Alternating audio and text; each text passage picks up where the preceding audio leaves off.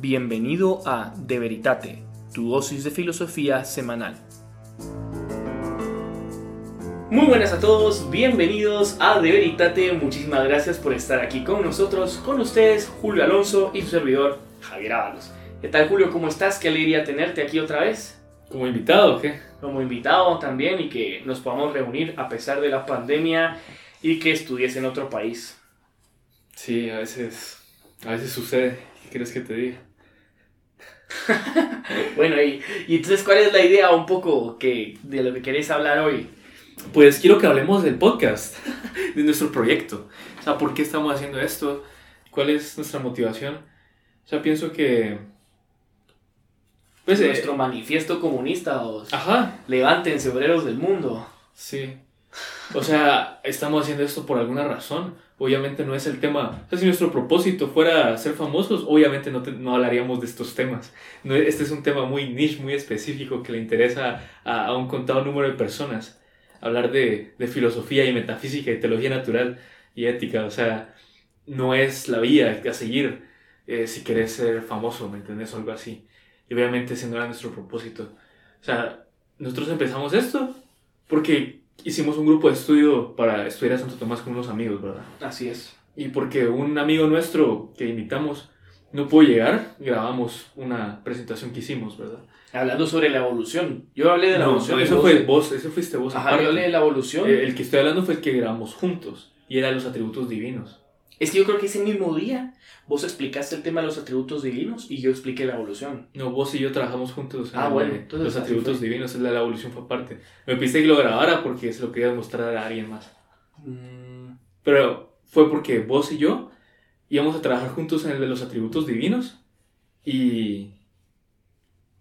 Y Iván no podía llegar, entonces lo grabamos. Y, y pues ahí vino la idea, ¿no? O sea, si hicimos esto, podríamos hacer como algo como un podcast. ¿no? Claro, porque te acuerdas que lo escuchábamos mientras estábamos editando para mandárselo y fue como, puchi, que esto suena como un podcast y ya fue la, la idea de hacer precisamente un podcast, ¿verdad? Sí. Y pues, o sea,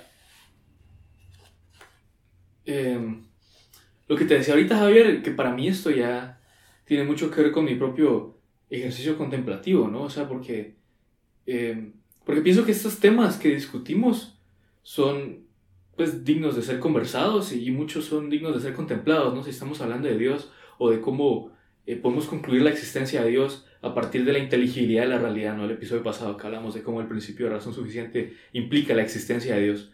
Pues esos temas son dignos de ser contemplados. Y como dicen en la República, está pues, hablando, eh, que está hablando Sócrates con Glaucón, que era hermano de Platón, y decían algo así como que este tipo de conversaciones, para este tipo de conversaciones la medida es toda la vida. O sea, porque, pues porque son enriquecedoras, ¿no? Son deleitables en cierta manera, eh, cuando realmente entramos a los temas interesantes. Y ahora que mencionas eso, creo que realmente lo importante de, de este proyecto no es tanto el alcance que podamos tener, porque tal vez eso sería una cosa que, que me gustaría contar también a los que nos oyen, es algo tal vez más íntimo, ¿verdad? Pero cómo a veces uno a pesar que uno no quiere que le influya o que haga presión sobre uno todo el ambiente de las redes sociales, pues quiera que no, uno termina cayendo al impulso de dejarse llevar o medir el éxito simplemente por los likes o por los seguidores que uno pueda llegar a tener, ¿verdad? Y eso es algo muy interesante, porque a pesar que uno piensa, no, esto no me va a afectar a mí, eh, yo lo hago por esto, pero después uno se descubre a uno mismo viendo ahí si subimos de seguidores, si cuántos escucharon tal episodio, y eso a veces uno dice, es bueno, pero realmente cuál es el, objetivo? O sea, si somos auténticamente tomistas, sabemos que lo importante es el fin. Lo importante es el fin y el fin es el que ordena todas las cosas. Entonces, si cumplimos el fin de este podcast, realmente no importa lo demás, porque estamos haciendo el fin, ¿no? Lo propuesto. Sí. Y, y ¿sabes que me gustaría contarte? Así, es de mis perspectivas personal, pues, de cómo yo he estado viendo esto. O sea, cuando lo empezamos, parte del propósito ciertamente era un propósito en cierta medida apostólico, pues, eh, ¿a qué me refiero con eso? O sea, a mí desde que descubrí la tradición católica intelectual, pues quedé fascinado, me quedé como, wow, o sea, esto es bastante poroso, esto es bastante hermoso y la gente simplemente no lo conoce y pienso que, o sea, una vez leía que, que una de las razones por las cuales las personas dejaban la fe era porque pensaban una, es más, la razón principal por la cual las personas dejaban la fe era porque pensaban que había una especie de oposición entre la fe y la razón. Entonces yo pensé, bueno, o sea, conviene mucho promover esta tradición intelectual que si algo demuestra es que la fe no está opuesta a la razón, sino que la razón bien dispuesta y bien ordenada es una excelente precondición para la fe. O sea, lo hablábamos con don Santiago en, en, una conversación pasada, que una buena y sana filosofía es una tierra excelente para sembrar la semilla de la revelación. O sea, porque por la razón pura, o pues la razón así sin revelación, podemos llegar, como hicieron Platón y Aristóteles, a los preámbulos. A los preámbulos de la fe, a la existencia de un primer principio, causa de todas las demás cosas, o sea, Dios. Podemos llegar a que el hombre tiene una razón, una voluntad, es, dueño de sus actos, eh, tiene una forma que, informa a su cuerpo, lo hace ser lo que es, que es el alma. Y está hecho para la contemplación, está hecho para amar el bien como tal, está hecho para ser divinizado. O sea, incluso a esas cosas llegan los, los griegos clásicos. Eh, y esas son excelentes semillas para plantar la revelación cristiana que te dice, sí, Dios existe, sí, Dios extendió su mano hacia la humanidad para que la humanidad sea divinizada. Entonces por eso, pues el propósito inicial tenía que ver con ese aspecto de, miren, esa sana y buena filosofía, pues deja, establece los preámbulos de la fe y demuestra que, que no hay oposición entre fe y razón si las conseguimos correctamente. Pero ahora o, bueno, te, voy a decir. Bueno, y antes, añadiendo a eso que vos decías, sumando a eso, a veces también creo yo que, que es un poco como uno sabe que uno tiene un tesoro, ¿verdad? Y uno ha entendido cosas y uno quiere hacer que los demás la entiendan. No sé, yo creo que no hay nada más eh, espectacular que, que, lograr hacer, y, no, no, no solamente en el campo de la filosofía o teología o metafísica, sino en cualquier campo del saber. Cuando uno entiende algo verdaderamente, uno lo quiere compartir. Uno lo quiere compartir. Eso es un fenómeno bien interesante. A mí me pasa un montón que... Es lo que dicen los neoplatónicos, de que el bien es difusivo. Así es. Así es. Y pasa un montón, o sea, me pasa un montón. Gente que, que conozco, que le encanta algún tema de matemática, descubren algo y quieren compartirlo. Y a veces lamentablemente no todos tienen con quién, ¿verdad? Pero eh, a mí me pasa un poco que, que, que, gracias a Dios hay mucha gente que me quiere compartir lo que, lo que investigan, ¿verdad? Entonces es bien interesante ver la alegría y el entusiasmo que produce haber resuelto algo, un problema, y luego querer como compartirlo. Siempre uno no, creo que hay una mayor plenitud. O sea, cuando uno descubre algo, cuando uno entiende algo, especialmente si es un tema difícil o profundo, uno se emociona, porque hay algo bello en eso, hay algo bueno. Y uno sabe que, que es como natural a uno querer comunicarlo.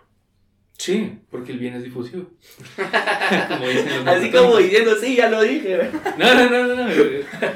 Pues tu articulación me parece que, es como vos has vivido ese principio que, que los neoplatónicos encontraron, ¿verdad? Como has dado cuenta de él. Y me parece valioso, sin duda. Y sí, o sea, parte de la razón por la que empezamos este proyecto es porque encontramos este tesoro de esta tradición intelectual.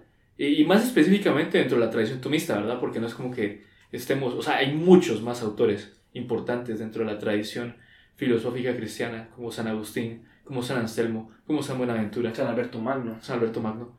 Eh, y no los tocamos, pues, porque no los hemos, o sea, al único de ellos que realmente he leído es a San Agustín. y, y, no lo he leído ni, ni un cuarto de lo que he leído a Santo Tomás, entonces no me voy a poner a hablar de, de esas cosas. Pero, o sea, la tradición es vasta, hay mucha riqueza en esa tradición y, me parece que muchas personas simplemente sufren por no tenerla. O sea, ¿sabes qué? Estaba viendo este, estaba en Instagram y vi un meme que solo me hizo pensar cuán vacía está el alma del hombre moderno. Qué fuerte, ¿no? Qué fuerte. Es un poco fuerte, es un poco fuerte. Pero, o sea, era un meme que básicamente el chiste era decir que esta persona o estaba eh, horny, que, que, es como, como excitado sexualmente, o, con deseo, yo qué sé, o, o tenía hambre. ¿Me entendés? O sea, como era, de sus dos estados. Eh, y ese era el meme. O sea, que esta persona, pues siempre está rebotando entre esos dos estados. Y me parece que esa persona, como diría Aristóteles, pues se ha reducido al estado de una bestia, en cierta manera, porque ya es completamente esclavo de sus necesidades biológicas. Así es bueno comer, sí, es bueno reproducirse, pero la razón por la que somos seres humanos es porque, de cierta manera, pues sí, somos animales y tenemos necesidades animales, pero podemos ir más allá.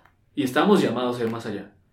eh, o sea, reducir nuestra vida, simplemente comer y tener sexo es como lamentable, pues, es realmente triste. O sea, si uno ve a un cerdo eh, revolcándose en el lodo, pues uno no dice pobre cerdo, no, es feliz cerdo, porque esa es su naturaleza. Pero si uno ve un hombre revolcándose en el, en el lodo, es como pobre hombre, porque es más y está llamado a ser más que el cerdo. Entonces, esa tradición intelectual me parece que te hace ver a lo que estás llamado y, me hace, y te hace ver cómo, no solo ver a lo que estás llamado, sino en cierta manera cómo puede ser alcanzado o cómo puede ser recibido. Cuando hablas de esa rica tradición intelectual, a mí la verdad lo que se me viene mucho a la mente es que a veces pensamos que, y nuevamente lo que vos decías, ¿verdad? El aparente conflicto entre fe y razón que hace que muchas personas pierdan su fe, o que, y tal vez ni siquiera es como un llamado apologético, pues, pero simplemente que se desprecie la postura de la fe. Ajá. Porque nosotros no, realmente no llamamos realmente a que la gente se convierta, o sea, lo que queremos es también que se respete un poco la, la visión Exacto. de fe. Y ahí quiero, ahí quiero entrar. O sea, nosotros no estamos. eh, tal ateo propuso este argumento, queremos refutarlo, jaja. Tal persona ha sido refutada. Pues eso no, no, no- eso no nos interesa. Lo que nosotros. Aunque tal vez es loable a que a otros lo hagan, o sea, como Sí, o sea, si otras personas lo quieren hacer y lo hacen de una manera caritativa, eh, excelente por ellos. Pero nosotros lo que hemos hecho es, más bien, en vez de contragolpear o estar a la defensiva, hemos propuesto lo que hemos ido encontrando. Y si una persona atea o escéptica lo encontrara, no estamos intentando como convencerla, sino simplemente mostrarle, y mira, esta tradición está acá, esta tradición propone estas cosas, ¿verdad que, aunque no te convenza, pues tiene aspectos bellos, tiene aspectos ricos? Porque me parece que, que eso puede ser un inicio para que esa persona diga, ah, suena interesante, quizás le eche un ojo. Y demás, porque me parece también muchas veces que si vas de esa manera confrontativa de estás mal y te voy a convencer de que estás mal, las personas simplemente se cierran y, y no es realmente aportante. Además que también cuál es el objetivo de toda conversación, ¿no? Llegar a la verdad. Entonces, también hasta cierto punto, aunque uno puede saber que uno ha conocido algo de la verdad, tampoco uno puede decir que la abarca totalmente y absolutamente y plenamente, ¿verdad? Uno siempre puede ir ahondando más en la verdad. Entonces, en cualquier conversación, uno siempre puede descubrir algo de la otra persona con la que está dialogando. Y también la verdad es que no la puedes imponer, solo la puedes mostrar, porque en la verdad también interviene un acto de la voluntad. Sí, sí, el, el asentir. Sí, es totalmente cierto y tengo que admitir, pues como cualquiera, que muchas veces opero con un sesgo y, y estoy negativamente predispuesto a ciertos pensadores que, que piensan distinto a mí. Pero por ejemplo, hoy estaba escuchando a, a Graham Oppy, que, que es un, tal vez el, el filósofo ateo más prestigioso, por lo menos dentro de círculos académicos, hablar. Y estaba hablando de, de discusiones, así como nosotros ahora, y de comparar teorías. Y, y yo pude estar de acuerdo con el 99% de cosas que él dijo, pues, o sea, aprendí mucho ahí. Entonces sí, a lo que vos decís, creo que pues tenemos que aprender a, a sacar lo bueno de- y lo verdadero de donde lo hay. Pues Santo Tomás decía que la verdad, venga donde venga, viene el Espíritu Santo. Diga quien la diga, ¿verdad? Sí, y, y también con esto ahorita que decías lo de, la- lo de las conversaciones, creo que también el formato del podcast es muy bueno y por eso realmente nosotros lo hacemos en parte, por lo menos eso es uno de mis motivos, es pensar que también hay temas que requieren conversaciones profundas y que no se pueden a- abordar temas en conversaciones de 5 minutos. O de 140 caracteres. Ajá, o de 140 caracteres. O en exacto. una story en Instagram. Sí, es que así es la cosa. Hay temas a los que hay que, aunque uno pueda decir que, porque es, es normal, o sea, yo tengo un montón de amigos que me dicen, no, pero es que deberías de hacer más cortos los episodios, o deberías de... Puede ser, es cierto, tal vez más gente lo mira, Pero, pero es que el tema del que hablas hay que hacerle honor. Y, y precisamente para tratar ese tema con un poquito de seriedad, necesitas algo de tiempo, porque realmente, realmente, la cantidad de literatura que hay de los temas de los que nosotros hablamos, darían para hablar, para hacer todo un podcast, o sea, todo un canal de podcast solo, Solo de ese tema, tema, sí, solo sí. del tema. Sí, exacto. eh, totalmente de acuerdo. Sí. Pero bueno, o sea, te resumiría, Javier, así mi postura de, de por qué empecé esto. Porque obviamente, o sea, teníamos intenciones comunes, pero cada uno tiene como su propia intención, pues porque somos personas distintas. y, y para mí, pues sí había un cierto, una cierta inspiración apologética con esto. No tanto contrarrestar argumentos de otros, pero más bien proponer la propia tradición intelectual para mostrar en cierta manera su riqueza. Eh, pues aunque nosotros seamos instrumentos muy inadecuados, pienso que si de todos modos a través de nosotros reluce por lo menos un poco de cuán bella eh, y vasta y intelectualmente robusta es esta tradición, pues imagínense cuánto más será si ustedes van y leen a los autores. Pero ahora, o sea, como dijimos, no es un mercado que esté explotando, ¿no? o sea, si querés ser el TikToker más famoso, pues no te vas a poner a hablar de, de metafísica o de ética o yo qué sé. O quizás, quizás, si querés estar en el ámbito intelectual, en las redes sociales, estos temas no son tan comunes, pues. Porque hablarías más de política. Hablarías más de política o temas controvertidos actuales. La ideología de género. O el aborto, y ese sería tu. tu, y eso jalaría mucho más gente. Sí. Pero también hablamos de las cosas que hablamos porque nos parece que no puedes tener una posición, una posición política coherente o, una ética coherente si no, la fundamenta, si no la fundamentas bien en metafísica. Así es. Si no tienes una ontología que pueda acomodar tu teoría. A pesar que no puedes reducir ni la ni la política ética ni la ética a metafísica, pero sí que necesitas los fundamentos para poder trabajar en ellas.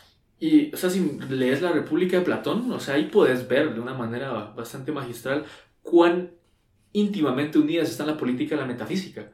O sea, al final tu política va a influenciar tu metafísica, como podemos ver hoy en día. O sea, así es. Y, tu metafísica va a influenciar tu política. Eh, pero bueno. Y, te quiero contar cómo lo, lo estaba viendo ahora, Javier, porque, o sea, sí sí he sufrido una especie de metamorfosis con respecto a cómo miro esto. o sea, después a la mitad me di cuenta que, que, simplemente era beneficioso para mí el estudiar estos temas, porque, o sea, yo leo, ¿verdad? Pero una vez vi una tablita, o sea, no sé qué tan fundada eh, estaba esa tablita, pero decía, pues, cuáles son los mejores métodos para estudiar, ¿verdad? O leer y escuchar pasivamente, retenes muy poco. O sea, es más, escuchar pasivamente retenes muy poco, después leer pasivamente retenés un poquito más, pero no tanto. En una discusión con otros retenés más. Y si vos lo enseñás, retenés muchísimo más. Claro. Entonces me di cuenta que, bueno, si estoy leyendo y realmente quiero masticar estos temas, porque a mí me parece que, eso es lo que tienes que hacer con, con buena filosofía o teología además, es masticarla, es, es rumiarla, ¿me entendés? O sea, no solo tragártela, o sea, tenés que rumiarla y probarla y saborearla y, y en cierta manera hacerla tuya, porque si no la haces tuya, sea, si yo me pongo acá a repetir simplemente lo que dice Fesser eh, otros autores, que, me parece que es lo que por lo menos yo hacía al principio del podcast, eh, no soy más que un imitador, como, como dice Platón al final de, la República. Él se queja un montón de, de los poetas porque le parece que solo son imitadores que imitan sombras en vez de llegar a la cosa en sí, a las formas. Que el filósofo es el que llega a las formas, mientras que el imitador es el que se queda con las sombras y solo propone las sombras. Entonces yo parte de esto para mí es, ese proceso de, de, rumiar las cosas y después escribir en el blog y demás, y tal vez artículos para mandarlos a revistas académicas y demás. O sea, es ese proceso de, de rumiar las cosas que es un proceso contemplativo. Entonces, para mí, tener esa discusión con vos eh, es parte de, ese, de esa vida del filósofo, ¿me entiendes? Además que también cuando uno habla va encontrando conexiones que antes no, que antes no había visto. Creo que también parte del hablar te obliga a pensar. Exacto. te, te, pone, te pone como on the spot en inglés, te pone bajo la luz. Así es. Y, y, tenés que pensar más rápido y tenés que pensar más coherentemente. O sea, muchas veces... Más cuando contrastas sus ideas con las opiniones de los demás también. Sí, o sea, si alguien más te está viendo, te sentís como bajo presión. Ese es el efecto que, que en inglés lo llaman the whiteboard effect. O sea, si tenés cinco personas, no mentiras, tres personas que están intentando resolver un problema matemático y los tres lo están viendo en eh, la pizarra que tienen delante, hay una especie de presión. O sea, y precisamente porque hay una especie de presión social, hay mayor concentración y las ideas fluyen más. Que si vos lo estuvieras viendo solo, sentado enfrente, pues dices, bueno, voy a ir por un café, sacas tu celular, te pones a ver algo. Pero si las tres personas están ahí, las ideas fluyen más y porque te están viendo los otros. Entonces, ¿me Yo pienso que a veces las discusiones en temas filosóficos pueden eh, hacer un papel semejante. Porque vos me estás escuchando yo te estoy escuchando a vos. Además que le obliga a uno también a fundamentar con cuidado lo que uno está diciendo, especialmente cuando uno tiene que citar autores. Pues uno también tiene más cuidado porque uno sabe que no puede decir cualquier cosa que sea equivocada, porque al final de cuentas, primero porque está haciendo una falta de justicia al autor, y segundo también porque está grabado. Cualquiera puede venir y decirte, hey, mira, te equivocaste. Que obviamente uno puede cometer errores como ser humano, sí, pero quiera que no, nuevamente, es ponerte en vista a los demás, te obliga a ser un poco más cuidadoso. Sí. Pero sí, eso es lo que te diría, Javier, para mí este, esta cuestión, pues es una cuestión de ejercicio contemplativo, porque, y, y no me lo inventé yo, pues lo saqué, o sea, oí a un filósofo decir eso, ¿verdad? Que muchas veces parecía que estabas hablando de una pared, porque en la batalla cultural contemporánea, ¿verdad? No es como que vayas a ganar proponiendo a la gente a Platón y a Aristóteles y a Santo Tomás, porque la mayoría de gente no los va a leer y no los va a entender, y no va a tener el tiempo de leerlos o entenderlos, la inteligencia para esas cosas. O sea, sé que suena fuerte, pero es lo mismo que dice Santo Tomás cuando explica por qué es conveniente que Dios se revelara. O sea, las verdades divinas, que son alcanzables por la sola luz de la razón, muy pocos las alcanzan después de mucho y muy arduo trabajo y mezcladas de errores. O sea, pensar en Aristóteles, pues, alcanzó verdades divinas, ciertamente, eh, la existencia del primer motor inmóvil, del Dios, que, que, es el bien y que todos lo desean, en el libro 2 de la metafísica. Pero, ah, pues, podríamos decir que alcanzó, pues, que, que fue mezclado de errores en cuanto que pensaba que el universo era eterno y, y, no, y no consideraba al Dios como la causa de la existencia de las cosas, simplemente lo consideraba como el bien que todos buscaban y, que, y que los movía en cierta manera. Bueno, el caso es que incluso las verdades divinas que alcanzas por sola razón después de mucha reflexión y consideración de, uno de los intelectos más brillantes de la historia, incluso pueden ser mezcladas de error. Entonces, pensar en el hombre promedio, que no solo no considera filosóficamente, o lo hace poco, no tiene la inteligencia de Aristóteles, porque ¿quién la tiene? o sea, por eso es que tenemos una Biblia, en resumidas cuentas, para que podamos llegar a esas verdades de una manera sencilla, ¿no? Y yo también... Entonces, pero, pero a lo que quiero llegar es que el que nosotros estemos proponiendo el pensamiento de Aristóteles, o de Santo Tomás, pues ciertamente no va a ser, o sea, no me parece que debamos usarlos como armas en la batalla cultural, ¿me entiendes? Porque son difíciles, porque hay que dedicarles mucho tiempo, porque la mayoría de gente simplemente no lo va a hacer o no va a querer hacerlo.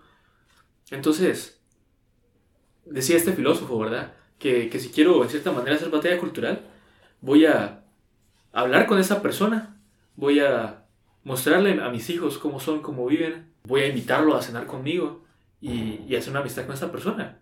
Y después de algunos años tal vez le presenta a Santo Tomás, porque él está hablando de, esa, de ese predicar con el ejemplo, de que miren cómo vivís vos.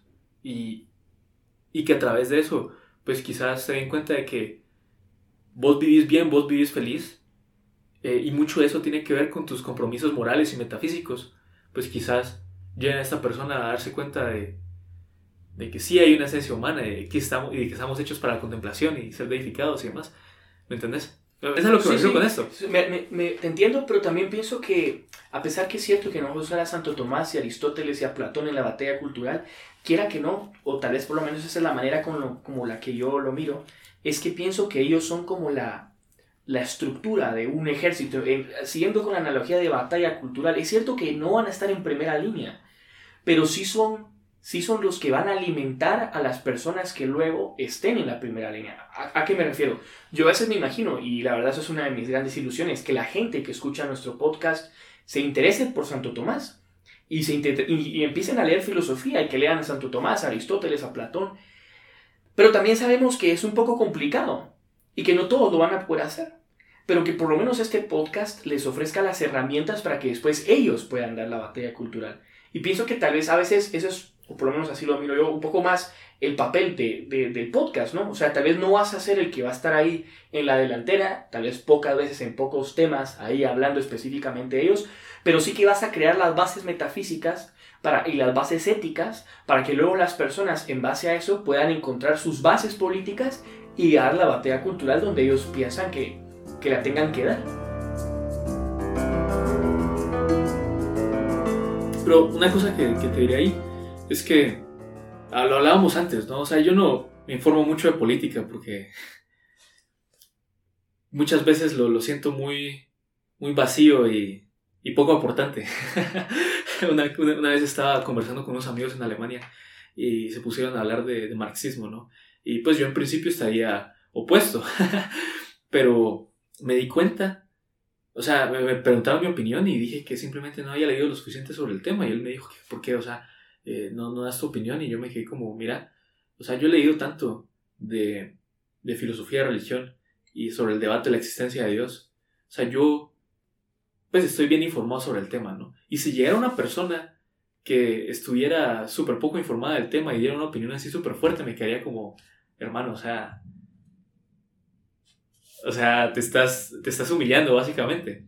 Entonces me di cuenta, bueno, esa persona soy yo sobre el tema del marxismo, ¿me entendés? O sea, yo no he hecho mi tarea, entonces no, no creo que aquí me corresponda hablar. O sea, sí quiero hacer mi tarea eventualmente, pues soy, economista, ¿no? O sea, conviene que, que lea a Marx, además. Pero pero precisamente por eso te digo, creo que el trabajo, o por lo menos así lo miro yo, de nosotros en el podcast, no es tanto estar metidos en la batalla de la política, sino es precisamente a esas personas que sí tienen conocimiento de política, darles las bases metafísicas y éticas que necesitan para poder afrontar los problemas de, la actualidad. Sí. Eh, es que, ¿sabes qué? Yo no... O sea, como yo no estoy pendiente de la cuestión de la batalla cultural y demás, y, y he sido desencantado, ciertamente de ambos lados. O sea, yo pienso que en el podcast sería bueno que, o sea, pues porque al final la, la Iglesia Católica está por encima de, izquierda a derecha, pues. Eh, la revelación divina está por encima de izquierda a derecha. O sea, no es como que... Totalmente. Eh, entonces pienso que si vamos a, a hacer consideraciones de sana y buena metafísica iluminadas por la revelación divina, que ciertamente lo que estamos haciendo, pues estamos filosofando, pero dentro de la fe. Sería para darle recursos a ambos lados. Así es, totalmente. O sea, no solo darle munición a, a, los conservadores, pues. Eh, no, porque ellos también están equivocados en ciertas áreas. No, y yo no, y yo no me refería, o sea, tal vez eso se malinterpretó, pero yo no me refería a eso. Yo me refería a que las personas que están metidas en el mundo de la política y que conocen verdaderamente el mundo de la política, porque así como puedo decir, realmente nosotros no sabemos de política, no sabemos de teoría política, no sabemos de teoría del Estado, teoría del derecho, pero sí que podemos hablar de lo que sabemos, metafísica, ética, filosofía, y por lo menos hacer que las personas, tanto derecha como izquierda, como libertarios, como, como anarquistas, como conservadores, como progresistas, como demócratas, como republicanos, como socialdemócratas, todos los partidos o espectros políticos que existan, que por lo menos puedan tener una base metafísica y ética sana y correcta. Sí, y en base a eso plantear sus propias ideas políticas. Ahí, ahí estoy de acuerdo, porque o creo que sí sería, es una buena labor el llevar las consideraciones metafísicas a, la luz. O sea, ciertamente, como lo decíamos, no todos tienen el tiempo, la disposición o siquiera la inteligencia para masticar bien las cuestiones metafísicas. Y, no digo esto de nuevo porque, o sea, básicamente solo estoy citando a Santo Tomás en la Suma contra Gentiles que dice eso. Pero como decíamos, la política y la metafísica van muy de la mano, mucho más de lo que la gente se da cuenta. Y quiero dar un ejemplo. O sea, digamos que una persona eh, decide ser marxista porque le parece que la teoría política de Marx, eh, teoría política y económica de Marx, pues tiene mucho sentido. Pues bueno, o sea, si te tragas el marxismo, te vas a pasar tragando de nuevo, o sea, implícitamente un materialismo, una ontología materialista. Y, y te vas a tragar de paso una cierta visión antropológica de lo que, de lo que es el hombre. O sea, el hombre al final, pues, qué es el valor del hombre, su trabajo y demás. Y es pura materia y, no está hecho para trascendencia o para contemplar a Dios, no está hecho para, para contemplar, sino que está hecho para transformar. Algo así me, me decías vos que, que conoces más de Marx. Eh, o si sos, yo qué sé, o si sos, por ejemplo, ahorita se me acaba de venir a la mente, lo que acuerdo que habíamos hablado antes, que te mostraba en mi cuaderno, que si uno piensa que el hombre es amoral, que no hay ningún peso en cualquier decisión moral del hombre. Ah, exacto, si es un anarcocapitalista o algo así. Exacto, uno podría pensar, uno podría pensar, o sea, si uno dice, no hay ningún, eh, las decisiones del hombre no tienen valor moral, entonces cualquier intercambio económico va a ser bueno. Ah, es más, si partís de la premisa de que cualquier intercambio económico es bueno, que es válido, que el libre mercado no debería tener ninguna restricción, pues vas a asumir una cierta antropología y por tanto una cierta metafísica al hombre. Eso es nuestro punto que, la mayoría de gente sí se interesa por política, pero no hace, no, no hace, no, considera sus posiciones metafísicas, no considera la metafísica que se, que se está tragando de paso. Y, creo que lo que estamos tratando de decir es que en nuestro podcast, al mantenernos tantas veces al margen de la discusión política, lo que estamos intentando hacer es, es sentar unas bases metafísicas y de ahí pues ya verán a dónde las llevan o ya las verán si, ya verán si son coherentes con, con la posición política que sostienen. Pero... Yo creo que esto también ha surgido un poco por nuestros gustos profesionales. O sea, ha sido bien interesante, te soy sincero. A mí me empezó a gustar la filosofía porque precisamente me gusta mucho la economía y la política. Pero gracias a Dios tuve alguien que me orientó y que me dijo, hey, uno se va dando cuenta, ¿verdad? Estas ideas, si realmente quiero entender de economía, tengo que entender de ética. Si realmente quiero entender de ética, tengo que entender de antropología. Si realmente quiero entender de antropología, tengo que entender eh, filosofía de la naturaleza. Si quiero entender filosofía de la naturaleza, tengo que entender metafísica. Y empezás a entender metafísica y descubrís la, la teología natural y te quedas ahí. Sí, porque, es una maravilla. Porque hay, hay un pozo de riquezas bastante, bastante profundo. Y es más, o sea, Aristóteles creo que en la ética habla de los platonistas y los dice los amigos de las formas, y a veces lo dice de una manera un tanto despectiva, ¿no? Pero algunas personas se han apropiado de, esa, de ese término y dicen, podemos ser amigables con las formas, ¿verdad? Entonces yo pienso que, que es bacano ser amigo de las formas. Entonces cuando llegas, o sea, como decís, te vas a antropología, te vas a filosofía de la naturaleza, te vas a metafísica y ahí encontrás la teología natural y te quedas ahí siendo amigo de las formas y te das cuenta que es más divertido, más, más placentero, ¿verdad? O sea, el simple deleite que te da contemplar esas cosas es mayor que el caos de la batalla cultural política, ¿me entendés? O aunque tal vez a vos personalmente no Por lo menos es mi temperamento, ¿no? Sí, puede ser que sea tu temperamento, pero tal vez aunque a lo mejor a alguien no le dieran ese deleite, quiera que no, si ignora esas bases, mm, está cortando las ramas sobre las cuales él mismo está sentado, está cortando la rama del tronco del árbol en el que él está sentado. Entonces, tiene que tener, hay que tener mucho cuidado, porque como lo que vos decías, ¿verdad? Una, al final, una política, un partido político, una, implícitamente siempre hay detrás.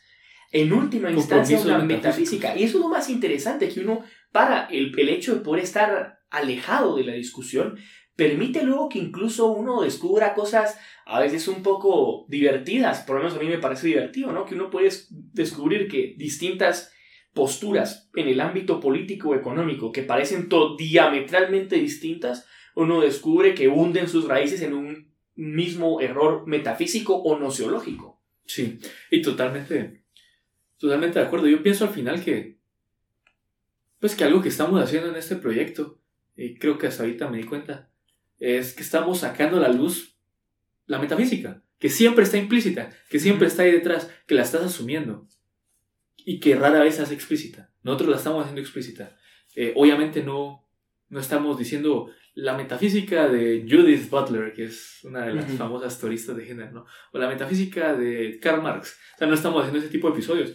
Pero cuando estamos comentando, por ejemplo, yo qué sé, de, de ética sexual, que tuvimos un episodio hace como un año, algo así sobre esos temas, o sobre... Incluso cuando hablamos sobre el aborto intentamos llevar... Cuando hablamos sobre el aborto fue una discusión bastante metafísica, ¿me entendés? Porque cuando te metes a esa área de la filosofía, te das cuenta que todo lo demás está fundamentado en ella. Eh, y que, solo, que eso es un necio si la ignoras. Y la ignoras a, a, tu propio costo. Además que también creo yo que es hasta, un, hasta una manera de razonar más lógica, porque quiera que no, uno sabe, y esto creo que cualquier persona que tenga un conocimiento en alguna, en matemáticas o en física, sabe que si uno se va a las premisas y desmonta las premisas, las conclusiones que se derivan quedan automáticamente desmontadas. Es decir, si yo tengo un edificio estructural, intelectual, sobre el que a través de unas premisas descubro unas conclusiones y esas conclusiones las convierto en premisas para sacar otras conclusiones, si yo me voy a las primeras premisas y las desmonto, todo el edificio intelectual queda desmontado hasta cierto punto. Entonces, eso permite que también abordar los temas desde una perspectiva metafísica permite atajar de raíz los errores o los aciertos de una postura.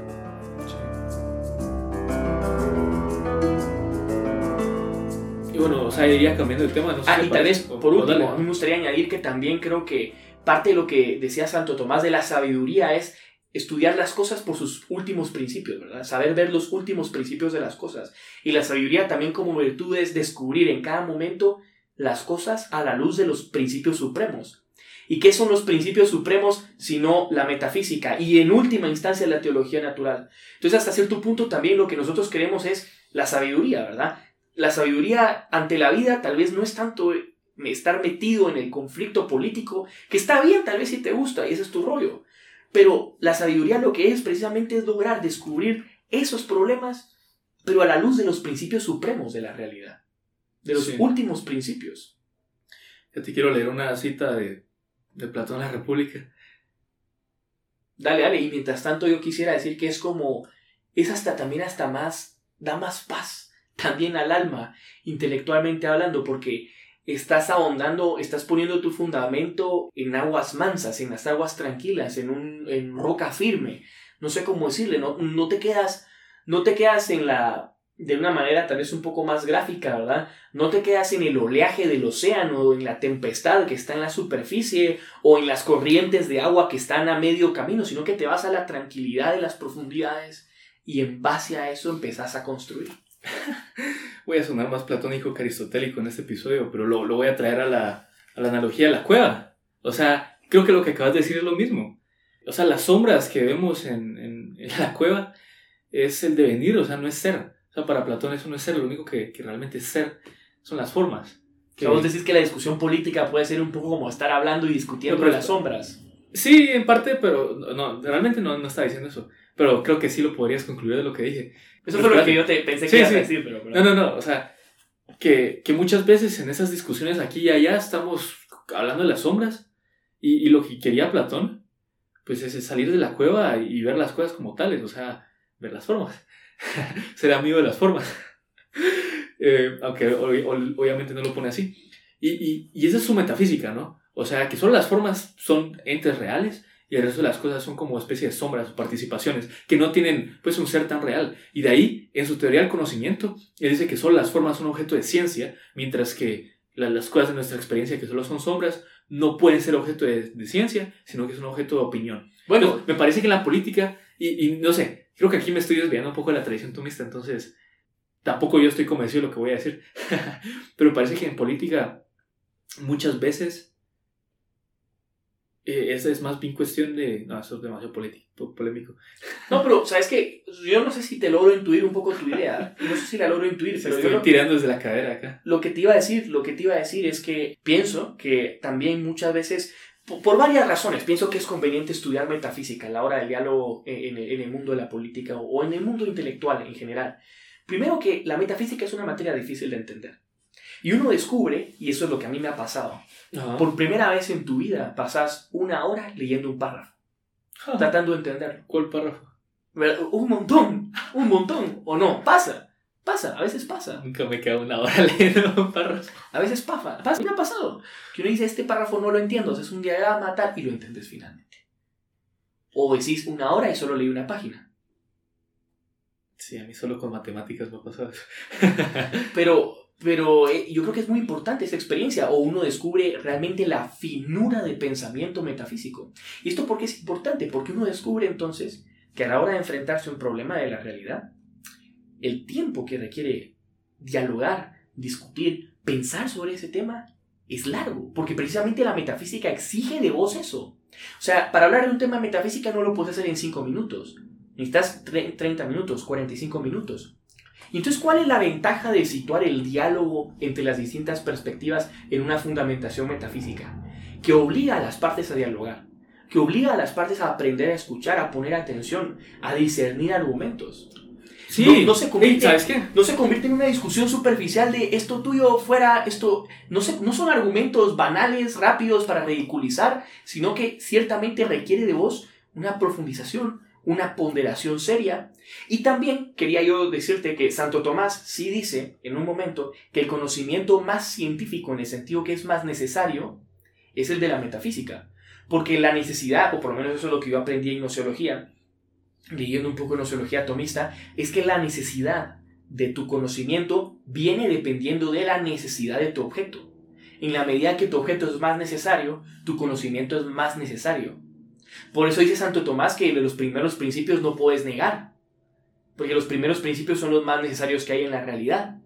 Pero también a la vez esto te permite como tener una riqueza de pensamiento, y no sé si eso era lo que vos antes querías medio insinuar, o estabas medio insinuando, que también uno se va dando cuenta que a medida que más contingente es tu objeto de estudio, más contingente es el conocimiento que tenés. Más rosa la opinión. Exacto. Y, bueno, y ahí es donde uno puede empezar a distinguir lo que dice también las distintas clasificaciones que da Santo Tomás del conocimiento, de las actitudes subjetivas ante el conocimiento, que es, puede ser un conocimiento de ciencia, puede ser una opinión, puede ser una duda, puede ser... ¿Me entendés? O sea, hay distintas manifestaciones, hay distintas situaciones subjetivas ante el conocimiento de la verdad.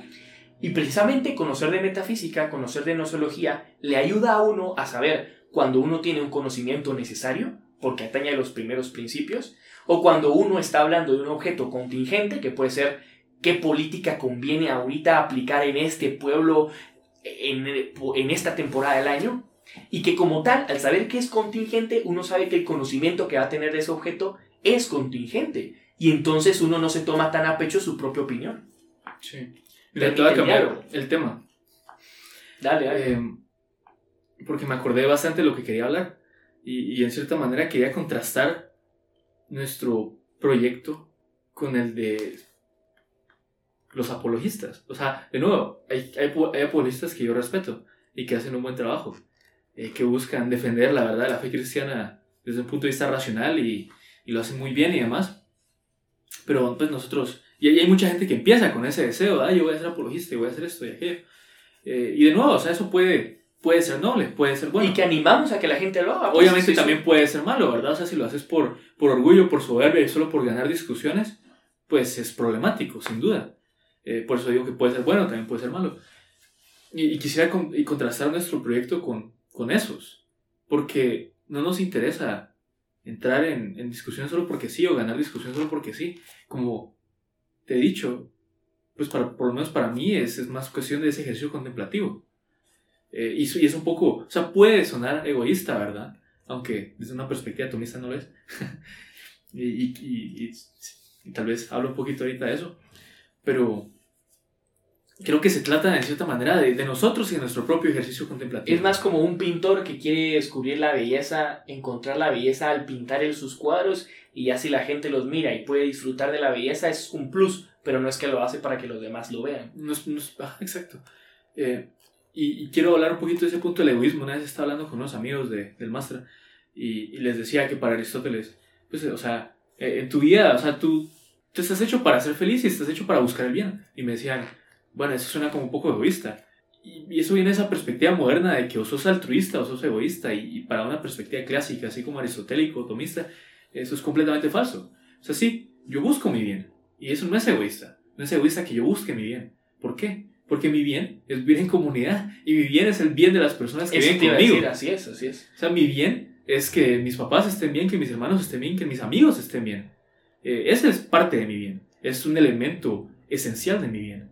Entonces, si yo busco mi bien, necesariamente, pues mi bien propiamente concebido, voy a buscar el bien de los que me rodean, de las personas con las que convivo. Además eh, que, situándolo aquí en un plano teológico, a veces se piensa que es un poco egoísta, e incluso alguien te diría que, eh, que nos suena un poco egoísta y también, quiera que no, la sociedad actual, pienso yo, que está, tiene esa, repel, eh, repele el egoísmo en parte por la tradición cristiana que tenemos hasta cierto punto, aunque hagamos es una mala concepción de la pero tradición es una mala cristiana. concepción precisamente porque el Señor dice ama a tu prójimo como a ti mismo, o sea, tú sos la medida del amor de, de, que le vas a dar a los Exacto, demás. y si no te amas a ti mismo, entonces cómo vas a amar a tu prójimo, ¿no? Sí, y eso es eso que acabas de decir de que el amor a uno mismo es la medida del amor del prójimo, lo dice Santo Tomás en la Suma cuando habla del orden de los amores. No sé si lo sacaste ahí o... No, no. Ah, bueno, pues... Del Evangelio, papá. pues él también lo sacó el Evangelio. Sí, sí, no real. Pero bueno, entonces, para mí, el, el, ejercicio contemplativo acá, pues es mi propio bien. Y es bueno que, que yo me deleite en contemplar, yo qué sé, la teología de Santo Tomás o su metafísica. Pero también es bueno para vos y es bueno que lo compartamos con otros, ¿me entendés? Uh -huh. Entonces es un bien común. No es un bien egoísta que, que yo lo abarque y ni solo es para mí, jaja. No, pues es un bien común. Y yo pienso que al final este puede ser nuestro proyecto. Pues, pues. y te, te, te, te, respondo con la frase que me hayas dicho al principio del episodio como cinco veces. El bien es difusivo. En la medida que yo busque el bien para mí, naturalmente se va a difundir. El bien propiamente concebido. Sí, si es un bien auténtico, Ajá. se va a difundir. Exacto, sí.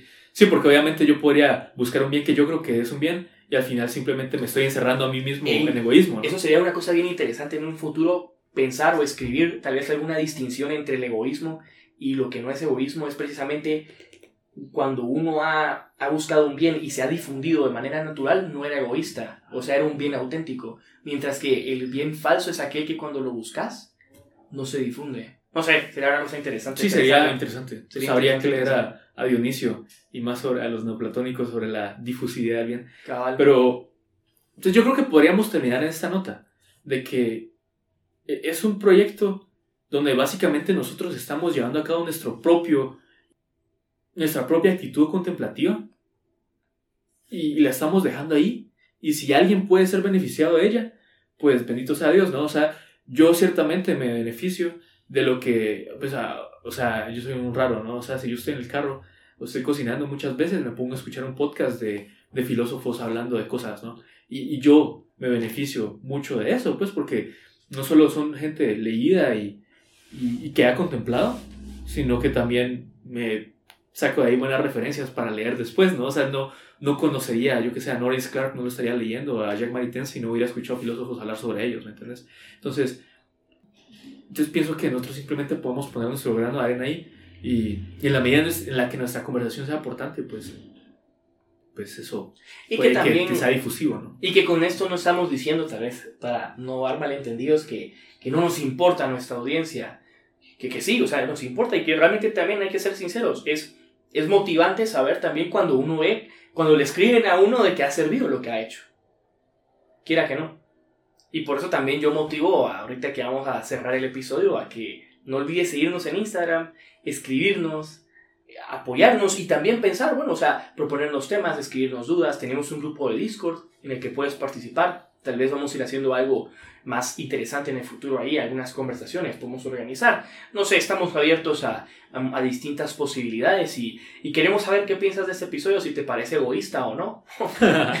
Puede ser, ¿verdad? Si te parece egoísta o no, o si nos vas a dejar de escuchar o nos vas a seguir escuchando. Esperamos que puedas acompañarnos en este viaje y que sea, y que recuerdes, ¿verdad? Que buscar el bien para uno es buscar el, el bien en comunidad, el bien difusivo. Y, y por último, o sea, sí, parte de ese proyecto también es llevar a las personas a, a que en la medida de, pues si tienen tiempo, ¿no? O sea, si, o sea una, a veces las personas simplemente no tienen tiempo, eh, pero en la medida de sus posibilidades, pues que vayan a los textos primarios, ¿no? Que vayan a Santo Tomás, que vayan a Platón, a Aristóteles, además. O sea... Y si no pueden ir a ellos, que por lo menos vayan a, una, a un autor que los conoce muy bien y que los, pero, lo mejor es ir a la fuente. Pero mejor es ir a la fuente. Totalmente estoy de acuerdo, totalmente ir a la fuente, pero tal vez es más fácil ir primero a un comentador y ya luego... Ah, no, ciertamente. Sí, a menos de que alguien te esté guiando, eh, conviene bastante más ir primero a un comentador. Pues en mi experiencia, Pacer me ayudó mucho y después ya entrar a Santo Tomás. El mismo Santo Tomás lo hizo. El mismo Santo Tomás escribió comentarios a las obras de Aristóteles. O sea, tampoco hay que negar el trabajo de los, los, los comentarios de Santo Tomás ya son fuentes primarias en sí mismas. sí, pues, pero es un comentador al final. En, esas obras, ¿no? En esas obras, así es.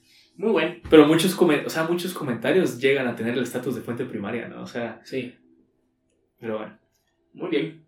Muchas gracias por habernos escuchado. Espero que te haya gustado este episodio y que no olvides seguirnos acompañando en este apasionante viaje de la búsqueda de la verdad.